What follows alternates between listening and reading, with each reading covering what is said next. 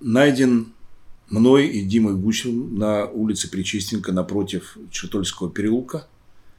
Мы его э, заметили валяющимся на газоне.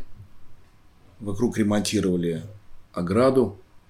Мы, недолго думая, прикатили его сначала к памятнику Энгельса, потом на Остоженку, потом в Первообынинский переулок, и так он оказался у нас в бюро. Хорошо помню этот осенний день.